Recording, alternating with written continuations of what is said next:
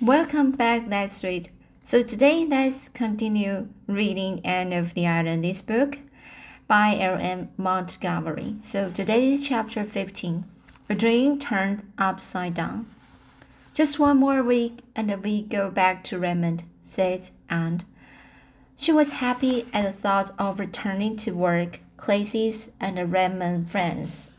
Pleasing visions were also being woven around Patty's place. There was a warm, pleasant sense of home in the thought of it, even though she had never lived there.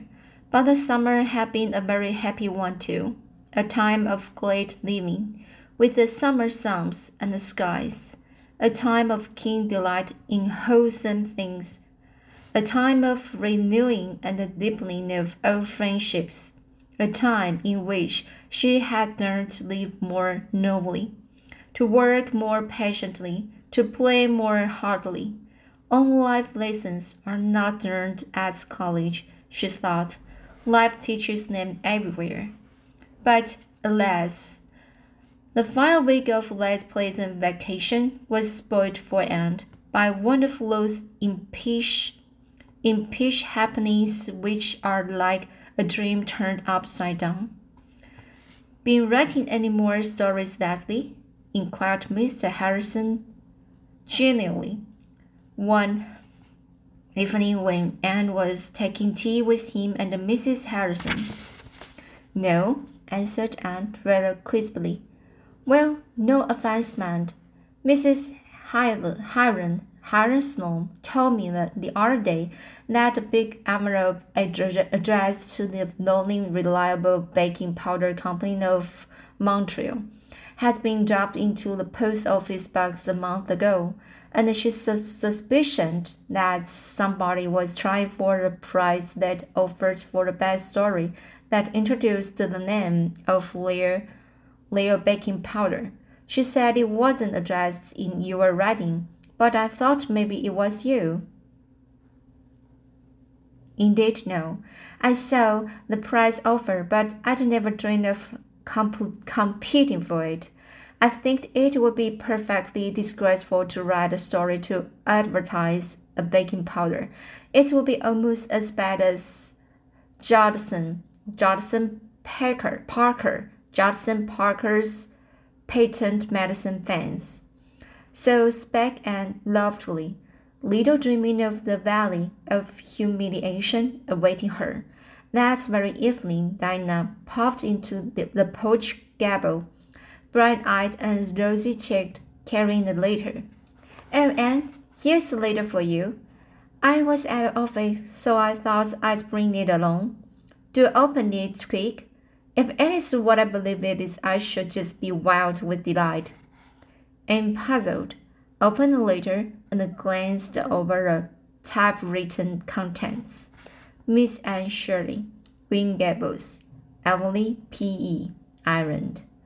Dear Maiden, we have much pleasure in informing you that your charming story, Averil's Atonement, has won the prize of $25 offered in our recent competition. We enclose the check herewith. We are arranging for the publication of the story in several prominent Canadian newspapers, and we also intend to have it printed in pamphlet form for distribution among our patrons.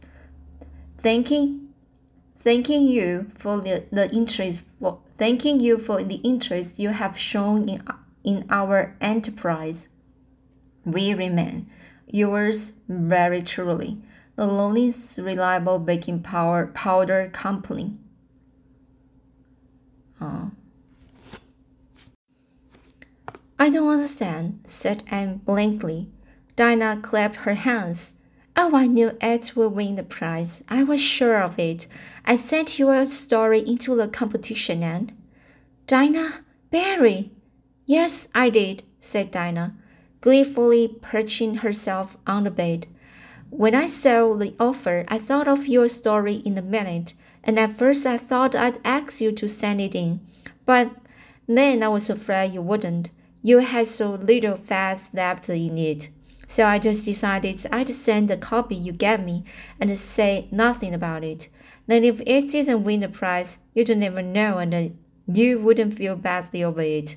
Because the stories that failed were not to be returned. And if it, then you'd have such a delightful surprise. Diana was not the most discerning, discerning of mortals, but just at this moment it struck her that Anne was not looking exactly overjoyed. The surprise was there, beyond doubt, but where was the delight? Why, Anne, you don't seem a bit pleased, she exclaimed, and instantly manuf- uh, manufactured a smile and put it on. Of course, I couldn't be anything but pleased over your unselfish wish to give me pleasure, she said slowly. But you know, I'm so amazed I can't re realize it, and I don't understand. There wasn't a word in my story about, about, and chucked a little over the word, baking powder. Oh, I put that in, said Diana, reassured. It was as easy as wink, and of course, my experience in our old story club helped me. You know, the scene where Averil makes the cake. Well, I just stated stated that she used the Lollings's reliable in it, and that was why it turned out so well. And then in the last paragraph, where Percival claps Averil in his arms and says, "Sweetheart, the beautiful coming years will bring us the fulfillment of our home of dreams." I added, in which we will never use any baking powder except Lollings's reliable. Oh, gasped the poor aunt, as if someone had dashed cold water on her. And will want the twenty-five dollars, continued Diana, jubilantly, jubilantly. Why, I heard Priscilla say once that the Canadian Canadian Canadian woman only pays five dollars for a story and held out the helpful pink slip in shaking fingers. I can take it. It's yours by right, Diana. You sent the story in and made the, made the alterations. I, I would certainly never have sent it, so you must take the check. I'd like to see myself. I'd like to see myself, said Diana scornfully. Why, what I did wasn't in trouble. The honor of being a friend of the prize winner is enough for me. Well, I must go. I should have gone straight home from the post office, for we have company. But I simply hate to come and hear the news. I'm so glad for your sake, Anne. And suddenly bent forward, put her arms about Diana, and kissed her cheek. I think you are the sweetest and truest friend in the, in the world, Diana, she said, with a little tremble in her voice, and I assure you, I appreciate the motive of what you've done. Diana, pleased and imbalanced, got herself away, and poor Anne, after flinging the innocent check into her bureau drawer, drawer as if it would it were blood money, cast herself on her bed and wept tears of shame and outraged sensibility. Oh, she could never live this down. Never. Gilbert arrived at dusk, brimming over with congratulations, for he had called at Orchard Slope and heard news. But his congratulations died on his lips at sight of Anne's face. Why, aunt? What is the matter? I expect I expected to find you radiant over winning lonely reliable prize. Good for you. Oh, Gilbert, not you, implored Anne in an aid to brutal. I thought you would understand. Can't you see how awful it is?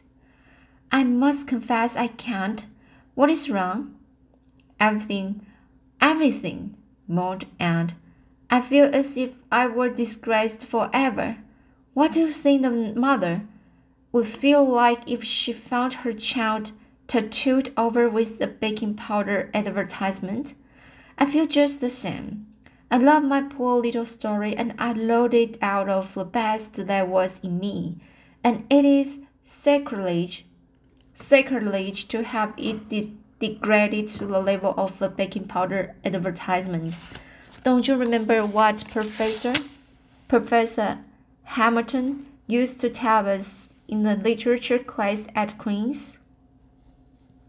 He said we were never to write a word for a low for, for low or unworthy motive, but always to cling to the very highest ideals. What will he think when he, he when he hears I've written a story to advertise lonely reliable?